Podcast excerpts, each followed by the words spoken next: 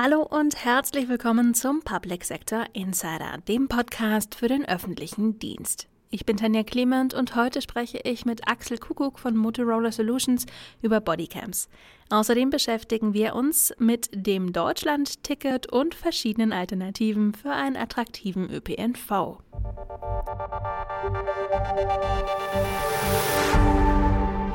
Dass Bodycams bei Polizeieinsätzen eine deeskalierende Wirkung haben, das gilt als erwiesen. Aber mit Bildern von Einsatzgeschehen kann man noch viel mehr machen. Welche Möglichkeiten es gibt und welche anderen Technologien sich positiv auf die Sicherheit aller Beteiligten auswirken, erklärt mir Axel Kuckuck von Motorola Solutions. Hallo Herr Kuckuck, schön, dass Sie heute bei mir sind. Schön hier zu sein, vielen Dank. Herr Kuckuck, die Zahl der Gewaltstraftaten gegen die Polizei und andere Einsatzkräfte steigt immer weiter. Das zeigt das aktuell veröffentlichte Bundeslagebild für 2022 vom Bundeskriminalamt. Welche Technologien können denn helfen, Einsatzkräfte und Bevölkerung besser zu schützen? Wenn wir über den Einsatz von Technologien sprechen, die die Sicherheit der Bevölkerung und der Einsatzkräfte erhöhen, ist es zuallererst wichtig zu verstehen, dass es nicht die eine Technologie gibt, sondern dass wir über ein Bündel von Technologien sprechen und diese auch im Auge behalten müssen. Im Prinzip läuft jeder oder nahezu jeder Einsatz äh, von Polizei oder Einsatzkräften gleich ab. Ja, ich habe eine Phase, die ist äh, vor dem Eintreffen am Einsatzort, ich habe eine Phase am Einsatzort und danach habe ich eine Einsatznachbereitung. Für die Einsatzkraft ist das Beispiel wichtig und das erhöht die Sicherheit für die Einsatzkraft als auch für die Bevölkerung, dass äh, man vor dem Eintreffen am Einsatzort bereits relevante Informationen hat. Das bedeutet, was erwartet mich am Einsatzort? Worauf muss ich mich einstellen? Dazu gehört, Gibt es eine Historie von Einsätzen am Einsatzort? Liegt an der Adresse schon etwas vor? Zu der Person, zu der ich fahre, gibt es dazu schon Informationen in der Datenbank? All das sind Informationen, die zur Verfügung gestellt werden können, um der Einsatzkraft, äh, Einsatzkraft vor Ort zu helfen. Am Einsatzort selbst kommt es darauf an, eine verlässliche Kommunikation zur Leitstelle zu haben, um beispielsweise Verstärkung rufen zu können, um äh, die Kommunikation zu Kollegen aufrechtzuerhalten und auch der Einsatz von Bodycam am Einsatzort hilft, die Sicherheit zu erhöhen, weil wir durch mehrere Studien wissen, dass äh, Bodyworn Video deeskalierend wirkt ähm, und damit äh, zur Sicherheit der Einsatzkräfte beiträgt. Für die Einsatznachbereitung ist es wichtig, dass wir das, an das Videomaterial denken, was wir sozusagen während des Einsatzes aufzeichnen können. Dementsprechend ist ähm, wichtig, dass wir rechtssicher aufzeichnen, Beweismaterial rechtssicher speichern und später auch der Strafverfolgung äh, zur Verfügung stellen. Bei Einsatzkräften denkt man direkt auch an Funkgeräte. Aber welche Rolle spielen denn Bodycams, Videofahrzeuglösungen oder auch fest installierte Kameras? Der Videobereich ist das derzeit am stärksten wachsende Marktsegment für Motorola Solutions. In Deutschland sind wir in der glücklichen Lage, dass wir äh, gut ausgebildete Polizisten haben. Und wir bei Motorola Solutions glauben daran, dass ein besseres Verständnis für eine Situation zu besseren Entscheidungen führt. Was hat das jetzt alles mit Video zu tun? Ähm, Im Prinzip, wie wir wissen, ein Bild sagt mehr als 1000 Worte. Das heißt, äh, Videobilder helfen, ein besseres Verständnis für die Gesamtsituation zu erzeugen. Und ein besseres Verständnis für die Gesamtsituation führt automatisch auch zu besseren Entscheidungen. Darüber hinaus ähm, ist beim Einsatz äh, von Video daran zu denken, dass äh, die Abschreckung und Deeskalation durch Videoüberwachung wissenschaftlich nachgewiesen ist. Was zeichnet die neue Motorola Solutions V500 gegenüber anderen Bodycams aus? Wenn wir über Videolösungen sprechen als über, als über Bodycams, ist es wichtig zu verstehen, dass eine sehr gute Bodycam-Lösung aus drei Teilen besteht. Der erste Teil ist die Videomanager Beweissicherheitssoftware, die sicherstellt, dass rechtssicher aufgezeichnet wird, dass äh, rechtssicher gespeichert wird und dass die Daten danach auch äh, rechtssicher zur Verfügung gestellt werden können. Der zweite Teil, und dazu haben Sie die Frage gestellt, ist die Bodycam an sich. Die Bodycam V500, die wir jetzt in den deutschen Markt einführen, hat als Besonderheit, dass sie die erste Bodycam äh, ist im deutschen Markt, die über Live-Streaming Videofähigkeiten verfügt. Das heißt, wir können äh, das Bild von der Einsatzstelle äh, mit der Einsatzkraft direkt in die Leitstelle transportieren. Was da hilft, der Leitstelle oder dem Einsatzleiter ein besseres Bild der Lage zu haben und auf diesem besseren Lagebild bessere Entscheidungen zu treffen. Das ist wirklich der größte Unterschied. Dazu kamen kleinere Unterschiede wie eine größere Akkulaufzeit. Das bedeutet für die Einsatzkraft, dass man sich halt keine Gedanken machen muss, dass in dem Moment, wo ich die Kamera brauche, die Kamera nicht funktioniert. Und ähm, im Großen und Ganzen, und das erwähne ich noch zuletzt bei diesem zweiten Teil, sind wir stolz darauf, dass uns Frost und Sullivan als Product Leader worldwide im Bodycam Videomarkt ausgezeichnet hat. Was heißt das? Äh, alle Bodycam-Lösungen weltweit wurden angeguckt und eine unabhängige ähm, Organisation hat uns als äh, Product Lead, also äh, für die weltbesten Produkte in dem Bereich ausgezeichnet. Darauf sind wir natürlich äh, sehr stolz. Der dritte Teil ist die Einbindung in ein Gesamtsystem.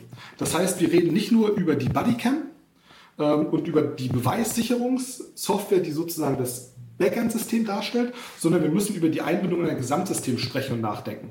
Und hier ist das so, dass die ähm, V500 Bestandteil dieses Gesamtsystems ist. Was meine ich damit? Wenn Einsatzkraft eine Bodycam aktiviert, dann ist meistens im Vorfeld schon was passiert. Man ist als Einsatzkraft äh, gestresst, muss eine Einsatzlage bewältigen, äh, Adrenalin geht hoch, man hat einen Haufen Sachen, die man im Kopf haben muss. Und in dieser Situation reduzieren wir die Komplexität der Handlungen für die Einsatzkraft. Das heißt, wenn die Einsatzkraft beispielsweise einen Notruf absetzt, reaktiviert sich die Bodycam automatisch. Das heißt, ich reduziere einen Arbeitsschritt. Ich muss nicht äh, Notruf äh, am Funkgerät drücken und damit eine kom direkte Kommunikationsleitstelle aufbauen und dann daran denken, jetzt muss ich die äh, Bodycam einschalten, sondern das passiert automatisch. Die Bodycam aktiviert sich auch dann automatisch, wenn andere Bodycam, die im örtlichen Umfeld sind, angeschalten wird. Das heißt, äh, eine Einsatzkraft, eine Polizistin, ein Polizist, ein Feuerwehrmann äh, entscheidet sich, ah, die Situation ist so, dass ich das aufzeichnen müsste dann ist das so, dass im räumlichen Umfeld auch alle anderen Bodycams aktiviert werden können. Vielen Dank für den Überblick, Herr Kuckuck. Gerne. Die Frage nach der Finanzierung des Deutschlandtickets ist noch nicht geklärt. Bund und Länder wollten die Mehrkosten auch im kommenden Jahr tragen, doch nach der Haushaltssperre steht diese Zusage erneut auf der Kippe. Unklar ist außerdem, ob bzw. wie lange es beim Preis von 49 Euro pro Monat bleibt. Dabei ist ein günstiges und unkompliziertes ÖPNV-Abo ein essentieller Schritt für die Mobilitätswende und sollte nicht unnötig in Zweifel gezogen werden, finden wir. Sprecherin ist Scarlett Lüsser. Ob zur Arbeit, zu Freunden, in die Stadt, in den Urlaub. Mit dem Deutschlandticket ist der öffentliche Personennahverkehr attraktiver geworden. Nicht, weil sich das Angebot grundsätzlich verbessert hätte. Wo vorher kein Bus gefahren ist, kommt auch jetzt keiner. Die Regionalbahn wird nicht pünktlicher als im letzten Jahr aber das Deutschlandticket ist erfreulicherweise günstiger als ein Jobticket. Den größten Vorteil bringt das Deutschlandticket für jene, die sich zwischen verschiedenen Verkehrsbünden bewegen. Wer viel in anderen Regionen unterwegs ist, der profitiert von der Vielfalt der Verkehrsmittel und könnte auch, wenn er will, auf das Auto verzichten. Vorbei ist das Suchen nach dem jeweils richtigen Ticket für Bus und Tram in der Fremde. Vorbei auch das Verlassen des eigenen Abo-Bereichs, was die Fahrt mit einem Schlag um ein Vielfaches teurer machte. Nur zum Nachrechnen. Mit dem Deutschlandticket kostet jede Fahrt nur ca. 2,45 Euro, unabhängig von der Strecke. Vorausgesetzt, man nutzt das Ticket fünfmal pro Woche. Eine Einzelfahrt, zum Beispiel von Koblenz nach Bonn, kostet alleine schon 16,50 Euro. Die Fahrt mit dem Deutschlandticket ist eine tolle Ersparnis, nicht nur für Menschen, die sich sonst nur das Notwendigste leisten können. Auch allen anderen Nutzerinnen und Nutzern bietet sich ein unschlagbares Preis-Leistungs-Verhältnis. Die Strecke von Koblenz nach Bonn zum Beispiel kann man im eigenen Auto für weniger als 16,50 Euro zurücklegen. Aber für unter drei wie beim Deutschlandticket? Da lohnt sich das Einsteigen. Wenn das mit der Verkehrswende jeweils sozialverträglich klappen soll, dann muss es realistische Anreize geben, um vom Auto auf den ÖPNV umzusteigen. Ja, das Deutschlandticket muss von Bund und Ländern finanziert werden. Das ist aber weit günstiger, als Autobahnen immer weiter auszubauen und E-Autos zu subventionieren. Das Ticket ist eine Umweltinvestition und sollte nicht in Frage gestellt werden. Denn nur wenn das günstige Abo dauerhaft erhalten bleibt, werden Menschen anfangen, ihre Gewohnheiten anzupassen und eventuell ihr Auto abzuschaffen. Statt über die Finanzierung des Tickets zu streiten oder über eine Preiserhöhung zu diskutieren, sollten die Verantwortlichen lieber überlegen, ob es auch Anschlussangebote mit europäischen Nachbarn geben sollte, zum Beispiel für Pendler in Grenzregionen. Oder wie mit gesonderten Investitionen der Netzausbau und notwendige Reparaturen und Sanierungen finanziert werden können. Veränderung funktioniert nicht, wenn alles so bleibt, wie es ist. Aber das heißt nicht, dass wir nicht schon mit dem anfangen können, was wir haben. Natürlich ist das Deutschlandticket nicht die einzig denkbare Lösung für einen attraktiven öffentlichen Personennahverkehr. Mit den Alternativen hat sich mein Kollege Sven Rudolf beschäftigt. Wer nicht gerade das 49-Euro-Ticket oder das Jobticket nutzt, weiß, dass die Preise für ein Bus- und Bahnticket recht teuer sein können. Deshalb ist es für viele Menschen günstiger, mit dem Auto in die Stadt zu fahren und dabei sind sie gleichzeitig auch noch flexibler. Wie kann man das ändern und den öffentlichen Personennahverkehr attraktiver machen? Schon mehrfach gab es in Städten und Regionen Europas Überlegungen, den öffentlichen Personennahverkehr kostenlos anzubieten. In Luxemburg ist dies seit 2020 der Fall. Damit soll den finanziell schwächeren Haushalten die Nutzung des ÖPNV erleichtert werden. Aber verbessert ein kostenloses Angebot auch die Nutzung der öffentlichen Nahverkehrsmittel? Das war eine der Fragen, die auf dem Tomorrow Mobility World Congress 2023 in Barcelona besprochen wurden. Bei der Antwort sind sich Mobilitätsexperten wie Miguel Nadal einig. Kostenloser Nahverkehr ist keine gute Idee, wenn es darum geht, Menschen vom Auto in die öffentlichen Verkehrsmittel zu bekommen. Statt Autofahrern würden sich eher Menschen, die den ÖPNV oder das Fahrrad bereits nutzen, animiert fühlen, mit Bus und Bahn zu fahren. Der Autofahrende hingegen bleibt ein Autofahrender. Zwar können günstige Preise den Umstieg auf öffentliche Verkehrsmittel erleichtern, aber ein weitreichender Schritt hin zur Mobilitätswende lässt sich so nicht herbeiführen. Wichtig für eine Steigerung der Attraktivität des ÖPNV wäre eine Vernetzung aller Angebote des öffentlichen Verkehrs. Wenn alle Abschnitte einer Reise vom ersten bis zum letzten Kilometer einfach und simpel und am besten auch noch an einem Ort abzuhandeln sind, kann das ein großer Anreiz sein, öffentliche Verkehrsmittel zu nutzen. Die Erfahrungen, die auf einer solchen Plattform gesammelt werden würden, könnten dann zur Optimierung des Verkehrsnetzes genutzt werden. Aber auch die Bündelung des Angebots und der einfache Zugang zum selben sind kein Allheilmittel für die Mobilitätswende. Eine Lösung für alle kann es bei einem so komplexen und individuellen Thema wie der Mobilitätswende nicht geben. Allein in Europa sind die Anforderungen in Städten so unterschiedlich, dass klar ist, dass ein Modell unmöglich auch auf eine andere Stadt passen kann.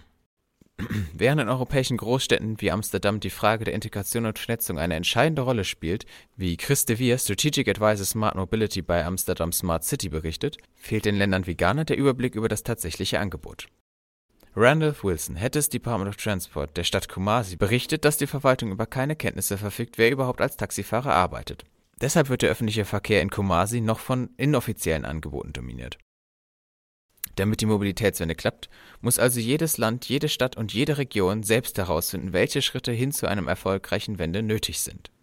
Das war's für heute. Mehr aus dem Public Sector gibt es nächsten Dienstag wieder, dann mit einem ersten Rückblick auf die Berliner Sicherheitskonferenz, die morgen startet. Alle Infos dazu finden Sie auch auf euro-defense.eu. Vielen Dank fürs Zuhören, machen Sie es gut und bis bald.